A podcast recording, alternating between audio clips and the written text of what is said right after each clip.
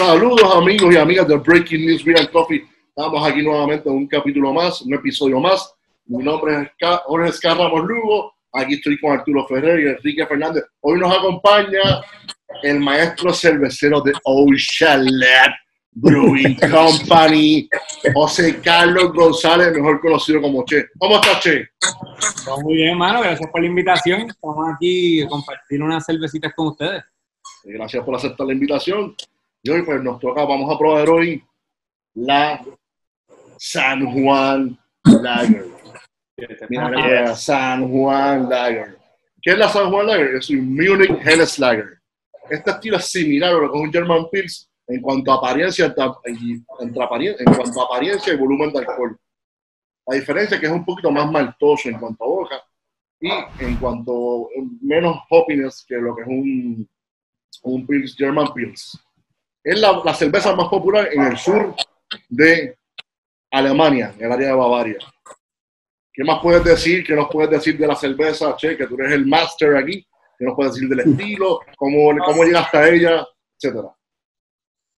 Yo creo que es, es, gracioso que estemos grabando esto así porque, ¿te acuerdas? Estábamos en un concierto, yo no me acuerdo ni cuál era, pero estábamos hablando de, del concepto con Arturo y este, esta idea de, pues, de hacer un, un, boarding pass, y más o menos lo que, lo que es el concepto, queríamos traer pues diferentes estilos que se hicieran en Puerto Rico, pero que más o menos apelaran a, esos estilos tradicionales de los diferentes países. Y esto era, queríamos que fuera una serie. Nosotros queremos hacer tantas cosas todo el tiempo y, tú sabes, con la boca de un mamey, como decía Luis Díaz.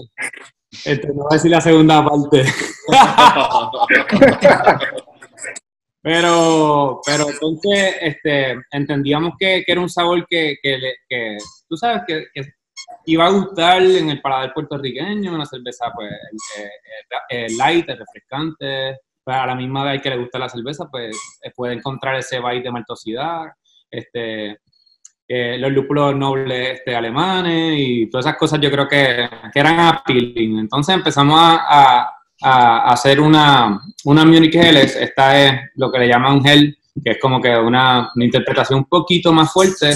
Usualmente terminan entre 11.5 y, y 12.5 platos. Estos pues 13, 13.5 es como que pues, una, una, interpretación pues, algo más fuerte. Este, simplemente por que tuviese algo de alcohol, tuviese paquia con 5.5, este, que te diera pues ese, ese valor por tu dinero, más o menos. O sea, que fuera un, producto que, te llevara sabor, pero que también te llevara algo que paqueara algo de, alcohol. Así que más o menos ese es el concepto que, pensamos. Entonces, Arturo se encargó, este, para los que no lo saben, Arturo, que está aquí con nosotros probando, es parte pues, este, del, equipo creativo de, de ha hecho un número de ilustraciones ya. Entonces empezamos a trabajar esta y a nosotros estaba bien nítido porque era, nosotros somos vecinos del aeropuerto, o sea que... Va de la mano, va de la mano. Va de la mano. Claro que sí. Así que... ¿Qué, qué levadura utilizaste? Ya hablaste de los lúpulos. Si puedo hablar un poquito de Grainville, ¿qué, qué, qué, qué maltas utilizaste? Esto es, esto, la, estas interpretaciones son súper sencillas. Este, aquí más o menos este, utilizamos este Pilsen Malt. En el caso de nosotros usamos Pilsen, en esta Pilsen Malt americana. Simplemente esto fue una decisión, una, una decisión que fue más por simplicidad. Este, no, no cargábamos este, una, un Pilsner continental en ese momento. Este, Mayagüez, ya una, una cerveza que sí este, carga este, Malta Continental. Este, esta no, eh, y entonces para, para cuerpo usamos algo de Dextrin Malt y el resto, y el resto eh, el lúpulo. Dentro del lúpulo usamos este noble, este noble alemán, usamos, este SAS, este checo de Bavaria, o sea, del sur de, el sur de Alemania, entonces utilizamos Tradition en Bittering y Pearl. Así que eso es lo que utilizamos para, para el Bittering a esto y una fermentación con, con levadura de cariño. cariño otra vez. Siempre cariño sale, sale. Cariño sale en todo, pues, eh. cariño. nosotros, después de que, que pasa, nosotros estábamos ampliando producción, pues pasa María y, y obviamente Cariño lo que trabaja tiene varios strains bien buenos, siendo uno de estos el, el 3470 que conocemos. Y, y es, es un strain- un strain clean, este, a mí me gusta mucho y, y a la misma vez este, pues, ofrece la simplicidad de que puedes tener un stock bien grande de esta levadura pues, en un formato súper estable y lo, y lo llamas cuando lo necesitas. Versus estar comprando levadura líquida, nosotros lo hacemos para probar levadura y cosas, pero esto a la verdad que, que da también el, Más complicado. eh, la simplicidad y, y el sabor de es como que Consistente. Es de buena calidad, una buena levadura, sí. Eh, nunca falla. sí, de verdad que Pues llegó la hora de Vamos a probar. probarla. Sed. Oye,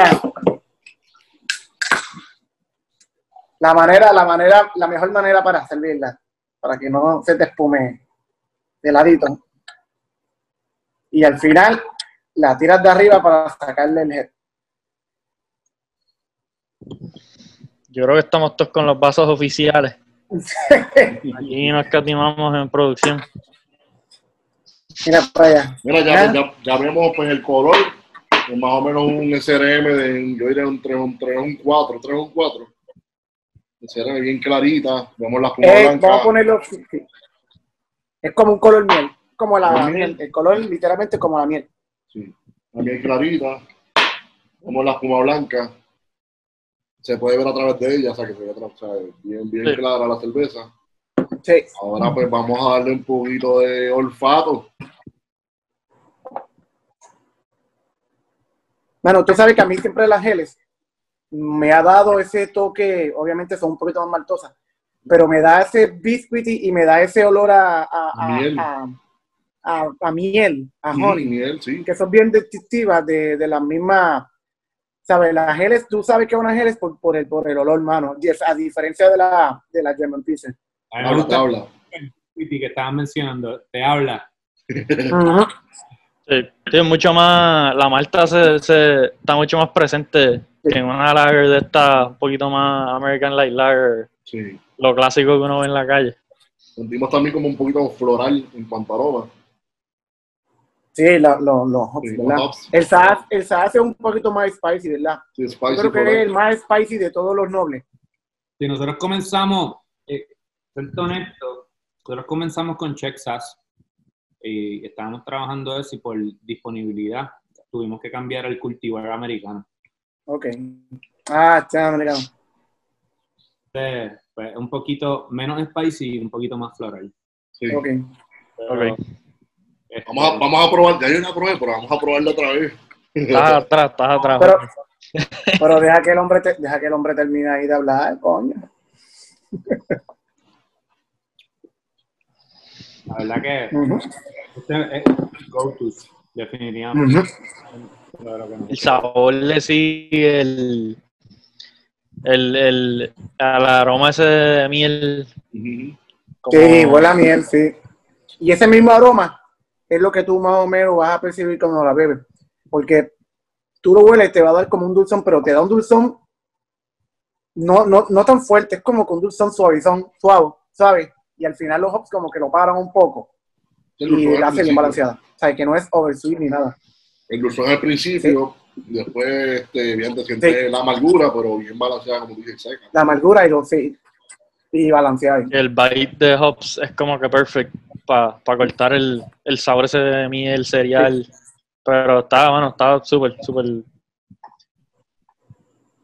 Está bien buena, mano. De verdad que es una de las, para mí es una de, las, de mis favoritas de, de, la, de la línea de ustedes de, de Auchan. De verdad, este es un to go. Esto, yo empiezo con esto cada vez que yo voy para allá. Dame una San Juan para empezar. Después termino con otra, ¿verdad? Con la Hop Diver. Ah, está buena. Eh, mira, mira, mira. Algo más que quieras decir este che de, de la cerveza, de, Yo creo que yo que es una representación de una.